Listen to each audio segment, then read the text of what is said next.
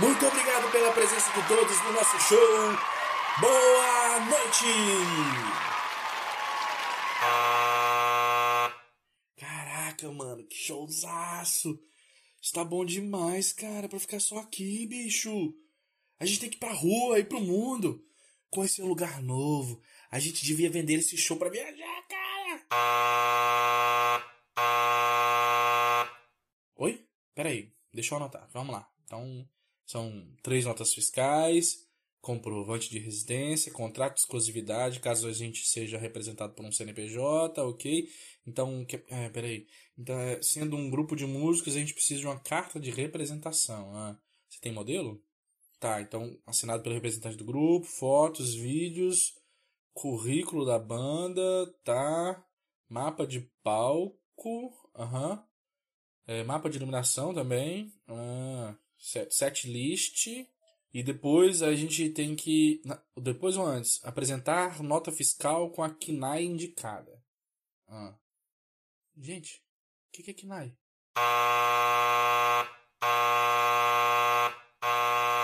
Ô Batera, pode tocar o tom 1 pra mim, faz favor? Retorno, retorno, tô sentindo retorno baixo. Retorno tá baixo. E aí, dá pra mutar? Pode tirar. Tá mutado? Pode tirar aqui?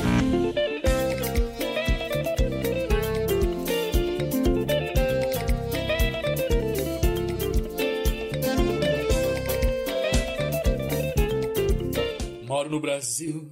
Não sei se mora muito bem ou muito mal. Só sei que agora faço parte do país. Inteligência é fundamental. Fala pra carioca! é, minha gente. Inteligência é fundamental. Sejam muito bem-vindas, bem-vindos e bem-vindes para mais um episódio do nosso querido Palmas Backstage.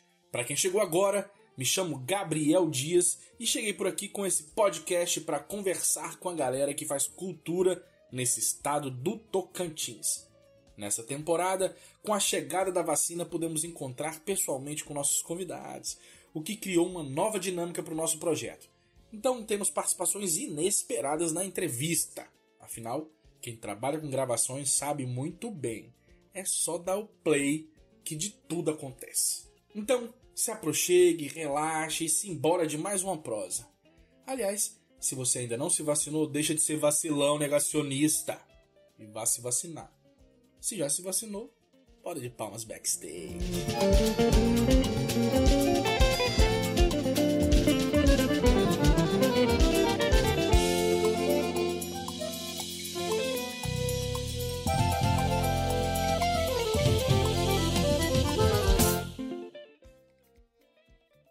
Bom, eu lembro faz um tempinho, né?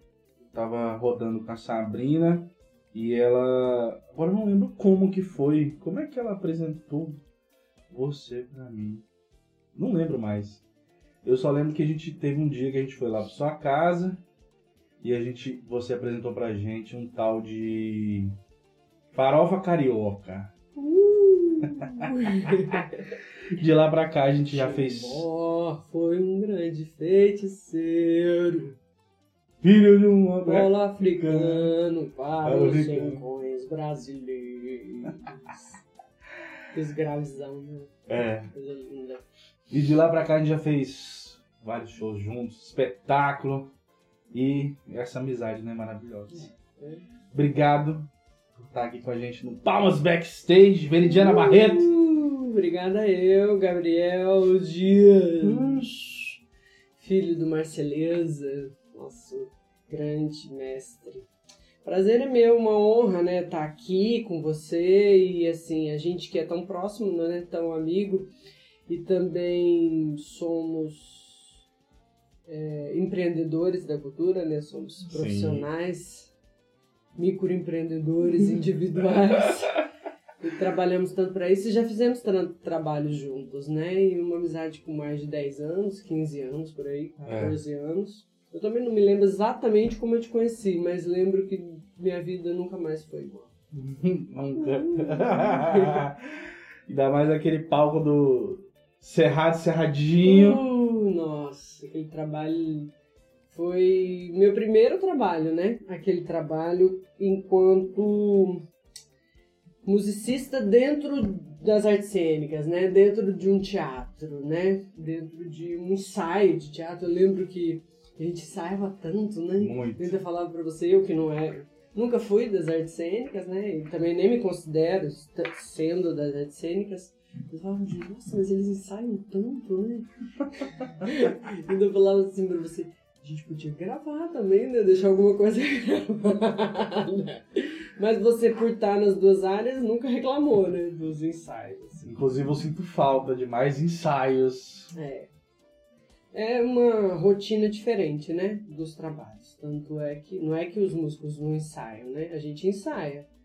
Mas a gente tira uma vez, aprendeu, dificilmente vai errar, a não ser que não esteja focado, né? Se Sim. você começar ali uma música pensando em outra coisa, você vai desafinar, você vai errar os acordes, né? Você vai esquecer a sequência.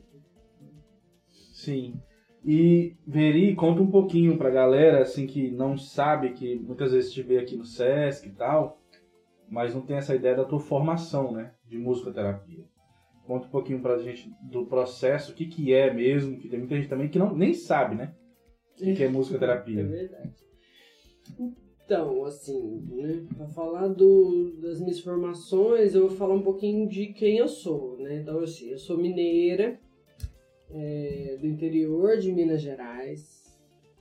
A minha primeira principal influência, minha primeira influência e, e talvez uma das principais, embora a gente tenha tido muito pouco convivência, foi o meu avô paterno, né? É, Ilho, Ilho.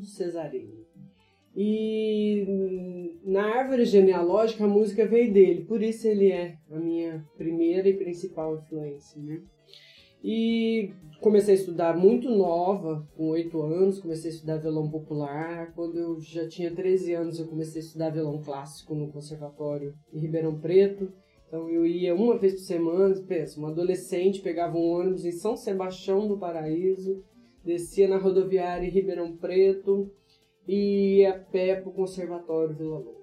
Saía, chegava lá, já perdi a primeira aula, chegava uma da tarde, saía de lá seis, sete horas da noite, pegava o último ônibus, que era nove e pouco, chegava em São Sebastião do Paraíso onze da noite.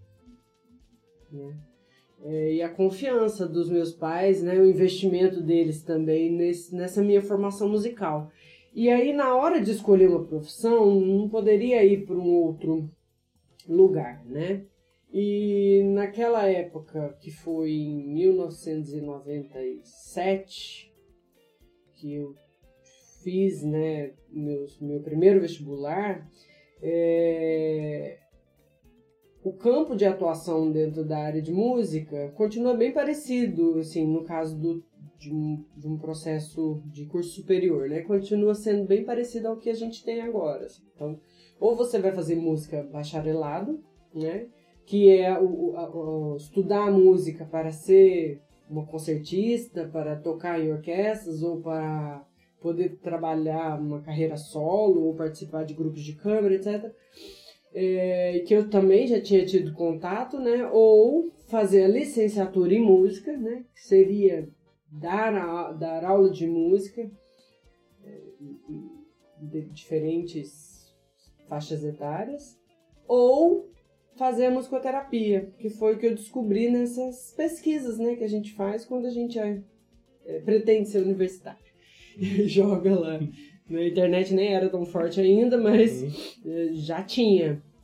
Né? E aí foi onde eu descobri a musicoterapia e fui fazer essa faculdade em Curitiba, tanto o vestibular e a faculdade, muito também sem saber, porque em 19... se até hoje né, a musicoterapia é uma formação que não é reconhecida, né, conhecida pelas pessoas, ou assim, bem conhecida, né, ou amplamente conhecida, que Sim. muita gente também conhece. É, imagina naquela época. Então, o que, que é a musicoterapia? A musicoterapia é você aliar os seus conhecimentos musicais, técnicos, né, é, voltados não só à perfeição, mas também a, a- a tocar vários instrumentos e conseguir no mínimo se comunicar por meio de uma improvisação musical, estudar as técnicas, mas estudar o comportamento humano, que tem a ver com o lado terapêutico da musicoterapia. Então, é, foi uma faculdade e ainda é uma faculdade onde você conhece a música, conhece não, porque você já precisa entrar sabendo, né? Tem Uhum, essa, uhum. pró- essa prévia técnica antes, né? Você passa no vestibular, mas aí você tem essa próxima etapa. Sim. E aí também no curso a gente estuda psicologia, a gente tem durante quatro anos várias etapas da psicologia, do comportamento, do desenvolvimento humano. A gente tem noções básicas de neurologia, noções básicas de fono, de físio, porque o musicoterapeuta, na maioria das vezes, ele faz parte de uma equipe né, é, interdisciplinar, ou até tem outro nome que é até melhor do que o tal do Inter só, né? Mas é, e aí foi maravilhoso, porque eu morei em Curitiba, fui fazer faculdade com 17 anos, morei em Curitiba durante 8 anos e lá me dediquei totalmente à musicoterapia, ao estudo, comecei a estagiar já no primeiro ano e, e escolhi o campo da saúde mental, que foi onde eu fiz a minha graduação, né? Graduação em saúde mental, psicopatologia e psicanálise na PUC, lá em Curitiba e trabalhei em CAPS, que é o Centro de Atenção Psicossocial. Né? Foi um trabalho bem interessante, com vários né, atendimentos ou individuais ou em grupos. Fizemos um lançamento de um CD com composições daqueles pacientes, daquelas pessoas maravilhosas que eu pude conviver durante a minha vida. Só que chegou um momento que eu vim para cá por questões familiares, né? E aí vi para cá também o que me abriu portas aqui no Tocantins foi a possibilidade de atuar como musicoterapeuta e atuei durante três anos no Instituto, no Instituto Nossa Senhora de Lourdes. Foi quando a gente se conheceu. Foi quando a gente se conheceu, que eu já vi, vim pra cá, né? E, e aí depois que essa questão de, de, de ser uma profissão que ainda não faz parte de concursos públicos, né? Que ainda não é altamente conhecida ou reconhecida, aí eu tive que, por uma complementação de renda, buscar outros trabalhos, que foi onde eu comecei a dar aula de música, né? Que foi onde eu entrei no SESC também, que foi em 2006, né? E aí, estando trabalhando no SESC, eu entrei pela educação e depois de dois anos migrei para a cultura, né?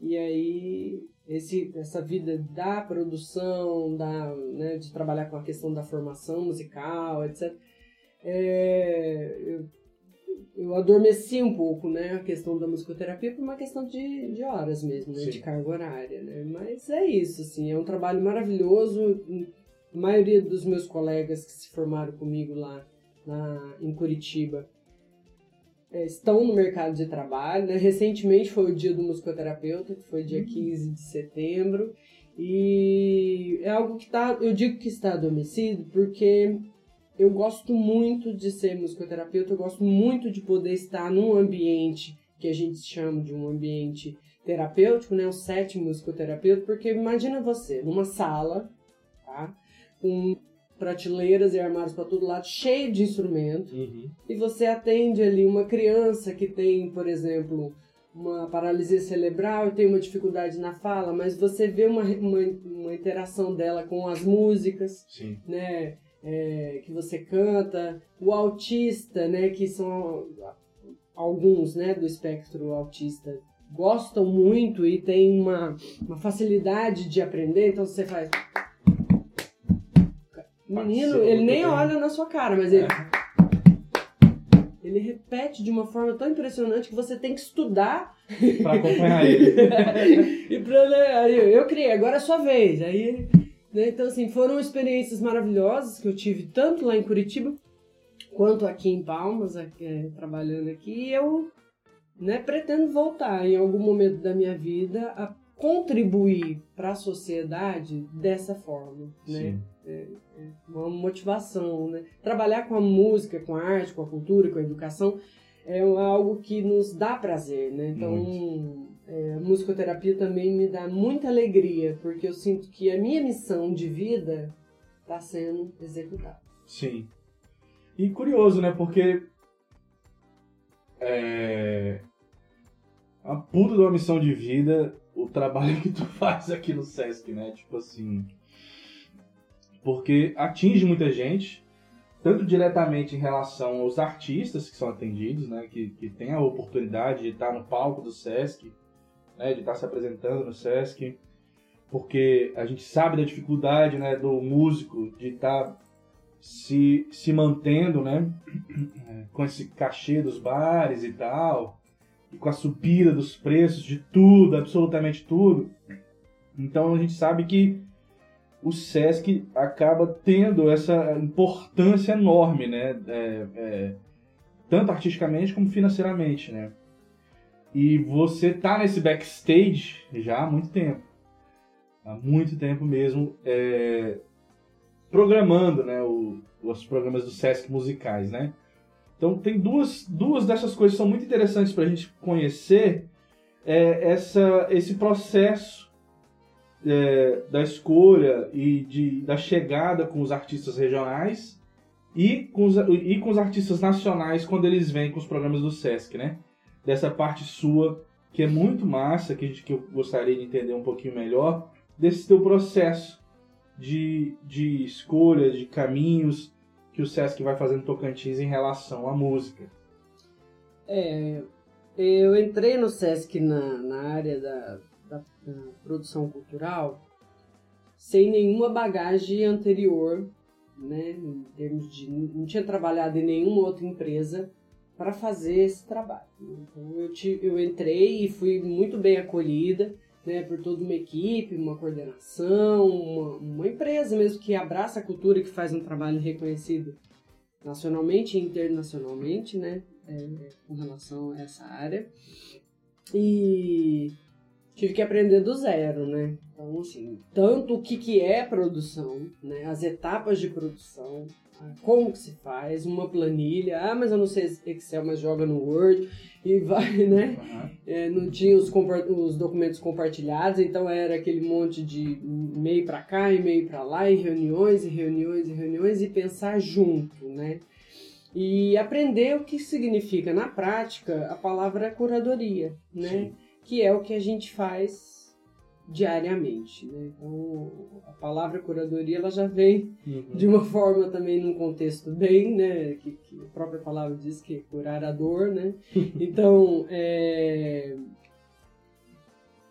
e a curadoria ela é diferente em cada lugar que você está. Então, a curadoria no SESC ela passa por diferentes etapas. Começa que institucionalmente falando, a gente tem projetos que são projetos locais, por exemplo, é, o nosso aperitivo sonoro que tem Sim. lá. Né, eu toquei no aperitivo sonoro antes de trabalhar na cultura. Eu fui contratada por quem trabalhava na área de música para tocar no aperitivo sonoro. Então, se só eu tô aqui no SES desde 2006, Sim. você imagina quanto tempo tem o aperitivo. E Aliás, mentira, eu entrei em 2006, mas trabalhei até 2008 na educação. Então Sim. eu toquei nesse tempo, entre 2006, acho que foi 2008 que foi que começou lá o aperitivo. Nossa, eu também não lembro quando é que foi a mas primeira é vez que eu toquei lá, não. Então é um projeto que quando eu entrei para essa parte de programação e de, de, de, né, de produção, já existia esse projeto, né? Como é que é feito uma curadoria de um projeto é, local? Aí, além desse, hoje nós temos o Sábado Musical em Araguaína, nós temos o, a Fejuca aqui no sim, Centro de Atividades, nós temos a Domingueira, né? nós temos uma série de, de eventos, bailes, desde o trabalho que o SESC faz com assistência social, são os bailes que promovem o idoso, nós temos em todas as cidades do estado, nós temos é, eventos e da própria educação, que trabalha também com essa questão de, de apresentação musical ao vivo. Então a gente auxilia nesse processo de escolha, né? nesse processo de organização de curadoria. Então, o principal aspecto de uma curadoria, pelo menos aqui no SESC, para esses projetos regionais, é, em primeiro lugar, qual que é o objetivo daquele projeto, né? Qual é o objetivo, quem é o público-alvo, né? E qual é a identidade daquele projeto. Então, por exemplo, no aperitivo a gente trabalha com MPB, A gente trabalha com pop rock, a gente trabalha com música regional, a gente trabalha com músicas para ouvir, digamos, né? Assim, mas você tá num ambiente que é um happy hour, então a gente também entende que é um lazer musical. Né? Um happy hour é um lazer musical, é Sim. diferente de uma programação para um concerto no Teatro Sesc Palmas ou para uma apresentação é, né, num outro ambiente de formação de plateia que tem esse outro objetivo, né? E, e nesse aspecto, diferente da, da- do sábado musical da domingueira, que tá ali é um happy hour num horário de clube para pessoas que estão, né, num clube. Então você pensa a partir disso, né, é- é, quem são aquelas pessoas, né? Quem são aqueles artistas, quem são aqueles músicos que estão tocando. Então isso é atualizado o tempo todo, né? Palmas é uma cidade que chega muita gente nova e vai muita gente, então hora você tem, hora você não tem. E uma questão ética é uma questão de um rodízio, né? Então a gente organiza de uma forma que a gente tenta dar para muita gente, nunca é todo mundo, porque, né? Mas, por exemplo, antes da pandemia, por exemplo, a gente faz. Quem não tocou, quem não tocou no aperitivo, por exemplo, em 2018, eram os que começavam em 2019 Uhum. né? Mas a gente, é, buscando fazer dessa forma, a gente atende, em primeiro lugar, o nosso público-alvo, né? Que é, é- é aquelas pessoas que estão lá né? durante aqueles, aquela, aquele evento, e faz esse rodízio buscando aquele tipo de sonoridade. Então, para um clube, aí vai ser né, um- um samba, um pagode, uma pisadinha, que no norte do estado é extremamente bem-vinda, né, bem-quista. Ah, o sertanejo, né, que as pessoas adoram e é o que a maioria das pessoas escutam. Então, né, os bailes aí nós vamos ter é, os trios de forró, aí nós vamos ter, né, a gente tem, tem de tudo, né, e numa boa programação é essa, que é uma programação que tenha diversidade, né, que traga é, a brasilidade e, e que tenha esse diálogo, né, com um bom diálogo entre o lugar onde aquela unidade está inserida e aquele público que frequenta. É, e assim, eu que já toquei algumas vezes lá no aperitivo, é, sempre recomendo para todo mundo, pros amigos, pros artistas, é, venham pro aperitivo, né?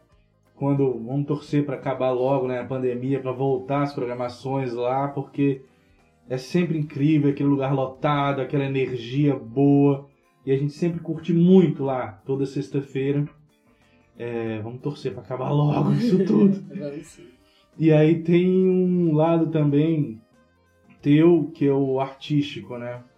Como a gente tinha comentado, da gente no, no, no Cerrado Cerradinho, a gente no palco, a gente já tocou muito nessas, nesses eventos, em festas e shows. E agora é, você, a partir também da Aldir Blanc, né? Tá realizando o trabalho com Jujubas, que é um trabalho também que já, já tinha feito uma versão, né, uma temporada dentro do Salão do Livro, né? Exatamente. Então conta um pouquinho pra gente desse projeto. É, o Jujubas é uma paixão, né? Porque é algo que eu faço, né? Faço junto com a Preta, que é minha companheira já há muitos anos. A gente faz com muito amor, com muito zelo, com muito carinho. E ele nasceu em 2015. É, naquele momento a gente é, sentou com o Luiz Arruda, que ainda hoje atua conosco na parte da produção, criação dos arranjos. E falamos, a ideia é essa, é fazer um repertório infantil, um repertório do cancioneiro popular, mas a gente não quer fazer do jeito que já... Assim, então, assim, tinha algumas referências, como Palavra Cantada, como um CD que tem músicas daqui, ritmos do mundo, por exemplo. Tem, né? Eu já fui professora de musicalização infantil aqui no SESC, quando eu entrei na educação, então é, eu já tinha um, um amplo repertório, né? E, e aí foi incrível porque a gente fez duas apresentações naqueles. O projeto era maravilhoso, né? Tomara que retomem, né? A equipe do Estado consiga retomar esse projeto, que ele é tão importante para nós, tanto artista quanto consumidores de cultura, né? E de educação de modo geral. E aí nós fizemos duas, dois shows e tivemos uma resposta maravilhosa de público, de, de pessoas que acharam que foi bom e pra gente também foi bom. Só que na época, santo de casa não faz milagre, né? Porque a gente não gravou nada, a gente tirou pouquíssimas fotos, assim. Depois daquilo, basicamente a gente não teve material para poder seguir com aquela proposta, seguir com aquele. Primeiro também que quando você tem um cachê, você reúne uma equipe e começa a trabalhar, né? Sim. Porque a gente trabalha, né? A cultura é um trabalho. Se já não tem essa perspectiva, não tem como você ficar marcando ensaio, é. mas, né? Vamos gravar. Um ah, a gente não gravou ali, vamos gravar agora. Não, não é assim. E, mas aí surgiram depois outras oportunidades e a gente nunca deixou de sonhar com ele, né?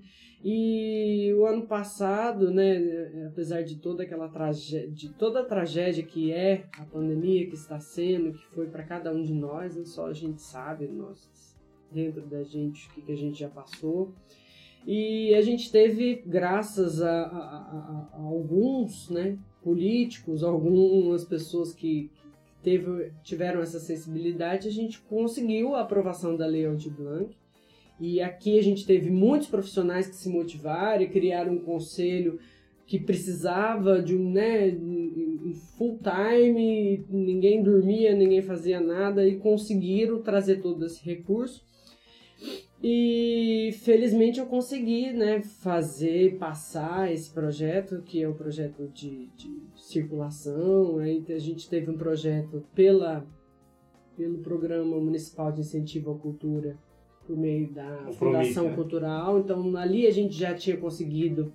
Em 2019 a gente, 2020, 2019 a gente passou no edital e em 2020 a gente já estava gravando esses arranjos, que Sim. por sua vez também existiam né, no, nos programas que a gente usa de criação de software, mas por, não tinha tido essa preocupação de ensaio, de gravação. Né? Sim, porque... Então aí conseguimos. E agora Além disso, a gente vai fazer essa circulação desse show, então Jujubas está mais vivo que nunca, né? E, ah, e, e, é muito gostoso, porque, né, você canta, você canta e toca, imaginando aquela, né? A se troca. a galera vai gostar. E a gente gosta, né? Porque qualquer faixa etária, quando você entra nesse campo da infância, né, do cancioneiro popular, isso pra gente traz muitas boas lembranças, né? E de uma forma geral, uma energia muito boa, assim. E haja energia, que você precisa ter alegria, né?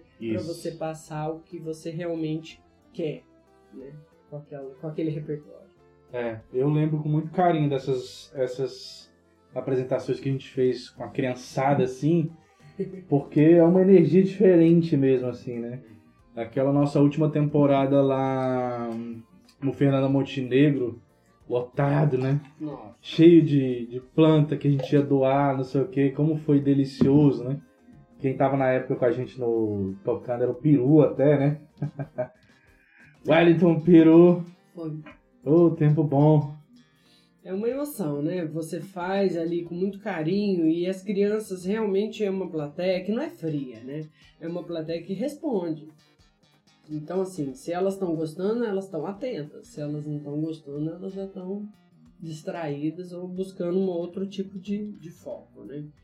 E, e você pensar na produção de um show infantil, né? Que você já não pode, você não entra com tudo, você tem que entrar de uma forma né, pedindo licença também. Vocês não conhecem a gente.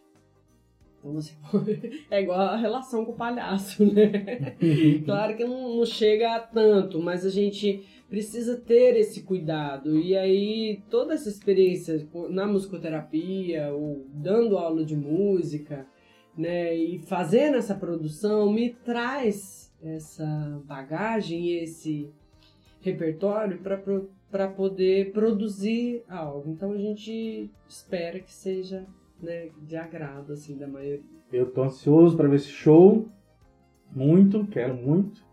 Veri, é, eu queria agora que você Vamos ver se você lembra. Lembrar uma um caos, uma história dessas de backstage, que só a gente que está produzindo, só a gente que é artista, que está atrás do palco, sabe das coisas que acontecem. Uma presepada que aconteceu contigo. Ah, menino. Tem muitas, né? A gente tem até que. Eu devia ter me preparado nos bastidores para essa pergunta. Não, a gente corta aqui e volta daqui a pouco. Porque é- é, são muitas coisas que acontecem e às vezes algumas coisas, na maioria das vezes, muito foro, foro íntimo, né? Sim, Daquela sim. pessoa. Então a gente tem desde. De, por exemplo, você contrata, a pessoa vai fazer o show e a pessoa de repente tá com uma dicção ruim porque teve algum problema, né? Dentário, por Sim. exemplo. Então a gente tem isso, a gente tem. é, pessoas que enfim, chegam despreparadas, às vezes chegam sem um instrumento, che- né? Ou traz, leva o violão, mas o violão é elétrico, aí não tem bateria, Não tem bateria. né? E aí você tem que socorrer ali, porque na, naquele momento não importa, né? Não tem Isso, errado. Só tem que resolver. tem que resolver, né? Então você tem que é, de esperar um. Você tá com um evento divulgado e de repente o grupo não, não chega porque ele Uhum. não, não teve o voo, não deu teto ou ficou. Algum né? instrumento que fica, é, né? é. E as- você ter que alugar um instrumento que não se tem uma empresa na cidade que aluga Sim. né? Então aí você tem que recorrer aos amigos, conhecidos e, e, enfim, e esse, todo esse métier que graças a Deus também nos acolhe muito, né? Porque emprestar ins- instrumento é algo também super íntimo, É. né? Não é algo que a gente fica pedindo, né? Aliás, gente, não pede. Só em último caso, o último dos últimos, porque é uma responsabilidade muito grande. Se Sim. quebrar, você tem que dar outro. É. Não tem o que discutir. Ainda mais com um né? instrumento desses únicos, né? É, então assim, a gente tem que alugar violoncelo, tem que alugar é, um contrabaixo, por exemplo, de orquestra, né? É, e aí não tem, então você tem que recorrer. E a gente tem muita história. Eu lembro muito de uma que a gente tava tocando pra um evento desse de fim de ano. Era eu, você e a Preta. A gente tava tocando, tocamos, aí deu, Demos deu tudo 20 de minutos. nós. É, demos tudo. Não vinha uma palma, né? Uma palma, uma participação. Nada, Não nada. canto. Aí deu duas horas, nada. Deu três horas, acabou o show pontualmente, né? Veridiana Barreto é assim, pontual. Aí acabou o show, veio o cara lá, tipo assim, pô, mas será que não deixava, não dá, não dava pra deixar o som aí e tal? Isso também não se pede. Aí não, a gente negocia, né? Aí negociou lá um valor e tal. Aí o cara foi e botou o tabletzinho dele, né? Botou o tabletzinho dele, aí na hora que ele botou a pisadinha, a galera levantou na hora.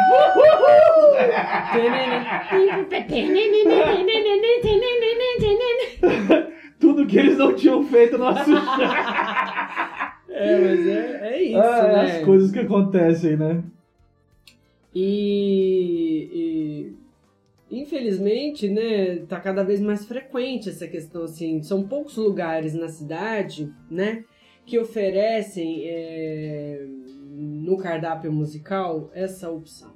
Então, tá, claro, as pessoas querem gente, né, precisam de consumidores.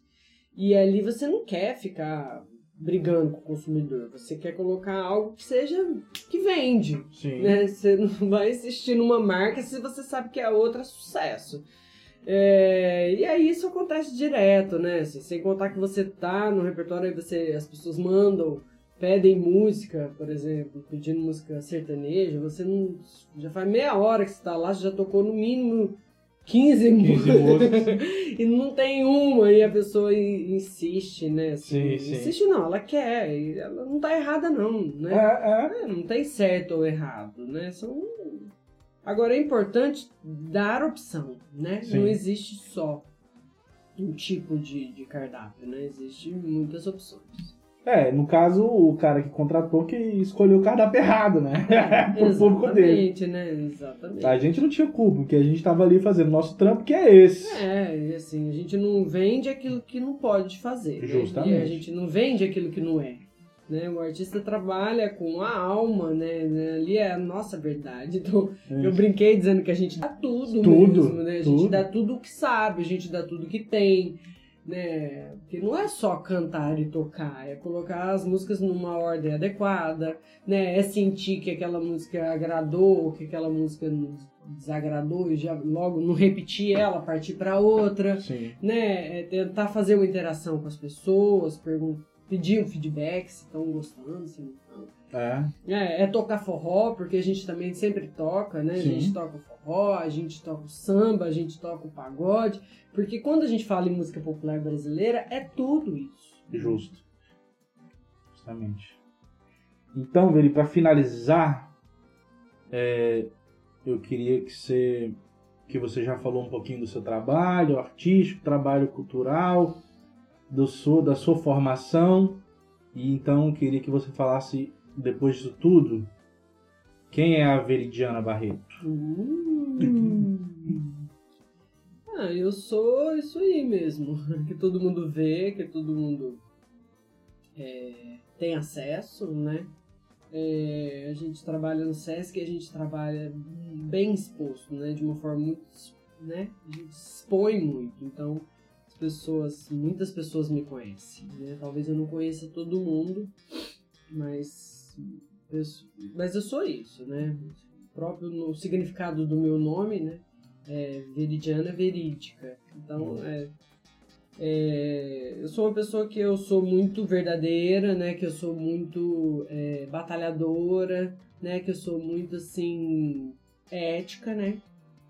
E que também é rumonte, né? Que também, né? Às vezes sou grossa, sou bruta, né? E, e mas no frigir dos ovos, eu sou uma pessoa que eu sou muito grata a Deus por trabalhar com as coisas que eu gosto, né? Por trabalhar com os meus dons. Não é todo mundo que tem essa oportunidade, Sim. né? Não é todo mundo que tem que consegue, de fato, colocar na prática aqui. Porque eu nasci, por exemplo, para a arte e para a cultura, né? Então, assim, eu não me vejo fazendo outra coisa, né? Seja ela dentro desse aspecto de formação, de fruição, ou seja também nesse aspecto de, de tratamento, né? Que também é, é super importante. Então, assim, eu sou uma pessoa que eu sou muito feliz, né? E em tudo que eu faço e tudo que eu sou e busco melhorar a cada momento também, porque a gente tem um compromisso com a gente mesmo. Eu tenho um compromisso comigo em ser feliz e tenho um compromisso social que é de assim, se você não pode ajudar, pelo menos não atrapalhe. né? Então, assim, eu busco ser melhor nesse aspecto. Se eu não posso melhorar, eu não vou atrapalhar. É isso, eu acho que se a gente não pode ajudar, a gente não deve atrapalhar. Sim. E de que forma? Da gente buscando ser aquilo que a gente é e dando o nosso melhor, né? É isso. Essa Simbora. é a veride. Veri- Simbora, verídica. Aê! Simbora. Foi o grande feiticeiro Vindo do solo africano. para o rincão brasileiro. É linda, né? essa música? Valeu. Valeu, obrigada, Gabi. Vai. Beijo.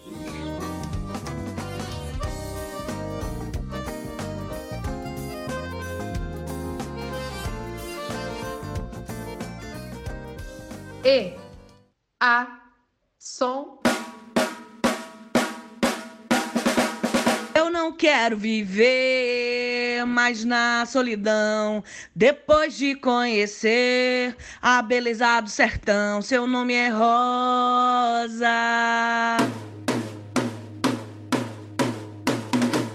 Eu sei que você tá gostando de ouvir minha voz, mas eu mesmo não tô ouvindo nada, instrumento nenhum. Obrigada, tá? O projeto Palmas Backstage é uma realização da Quiron Produções. O projeto foi contemplado pelo Prêmio Aldir Blanc, promovido através da Secretaria de Cultura e Turismo do Governo do Estado do Tocantins, através do Fundo Nacional de Cultura do Governo Federal. Ficha técnica: Direção e apresentação: Gabriel Dias. Produção: Ela Costa. Assessora de produção: Bruna Campos. Assessoria de comunicação: Cintia Abreu. Produção musical: Michel Assunção. Trilha sonora: Três Matutos e um Arigó. Design gráfico: Gabriela Gramon. Ô Batera, pode tocar o tom 1 pra mim, faz favor? Retorno, retorno. Tô sentindo retorno baixo. Retorno tá baixo. E aí, dá pra mutar? Pode tirar. Tá mutado? Pode tirar aqui?